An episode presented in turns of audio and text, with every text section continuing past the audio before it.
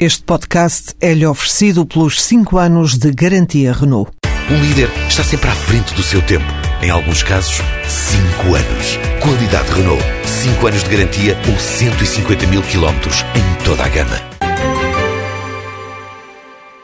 O Brasil e a China viraram a estratégia da aposta lá fora do grupo José Pimenta Marques no desenvolvimento de software próprio para máquinas de transações comerciais.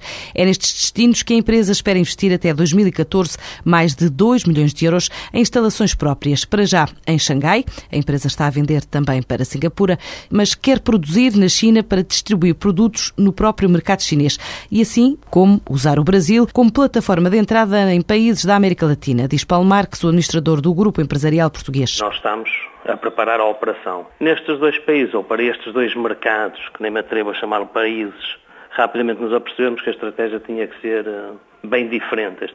Estamos interessados e vemos muita potencialidade em ambos. No caso do Brasil, para produto, fabricar, eh, eventualmente ensemblar lá para vender no Brasil, numa primeira fase, eventualmente na América Latina a seguir, mas pela porta de entrada Brasil. Do lado China, fabricar lá para distribuir lá. É um mercado extraordinário, é um mercado muito grande, onde há um interesse, há um interesse já revelado pelo mercado e pelos distribuidores eh, locais na nossa tecnologia, concretamente no nosso software, nas aplicações que temos utilizado e que temos dado para o nosso software e, portanto, eh, o que estamos a fazer neste momento é sentar os primeiros contactos para nos estabelecermos lá desde agora, porque o investimento já começou, até final de 2014 nós temos que pôr 2 milhões de euros na China. O grupo José Pimenta Marques considera que 2012 foi o melhor ano de sempre da empresa, faturou cerca de 15 milhões de euros e do total de vendas, mais de 80% referem-se a exportações. No topo da atualidade, a Caixa Geral de Depósitos está condicionada na concessão de crédito. O presidente do Banco Público, José de Matos, afirmou esta tarde que a Caixa está limitada na concessão de crédito, uma vez que está sujeita a regras apertadas por ter sido recapitalizada com dinheiro público.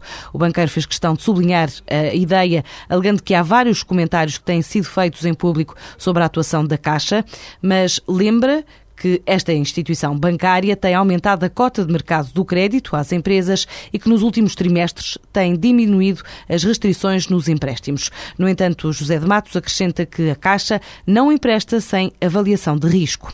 O lucro da zona aumentou 12,5% para os 11,6 milhões de euros no primeiro trimestre do ano. Em comunicado, a operadora dá conta também do crescimento de 0,9% em relação ao trimestre anterior das receitas de TV por subscrição, banda larga e voz.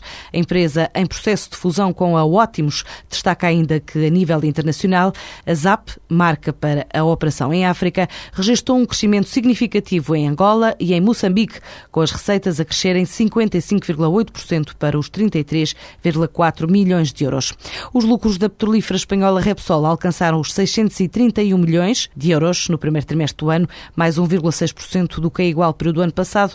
Para a empresa, os resultados são especialmente significativos porque se comparam com o primeiro primeiro trimestre de 2012 foi o último em que a Repsol consolidou a sua participação na Argentina YPF que foi nacionalizada. Já o grupo de construção civil OHL obteve lucros líquidos de 68 milhões de euros no primeiro trimestre, o que representa mais 65% do que no mesmo período do ano passado, atribui boa parte à atividade internacional.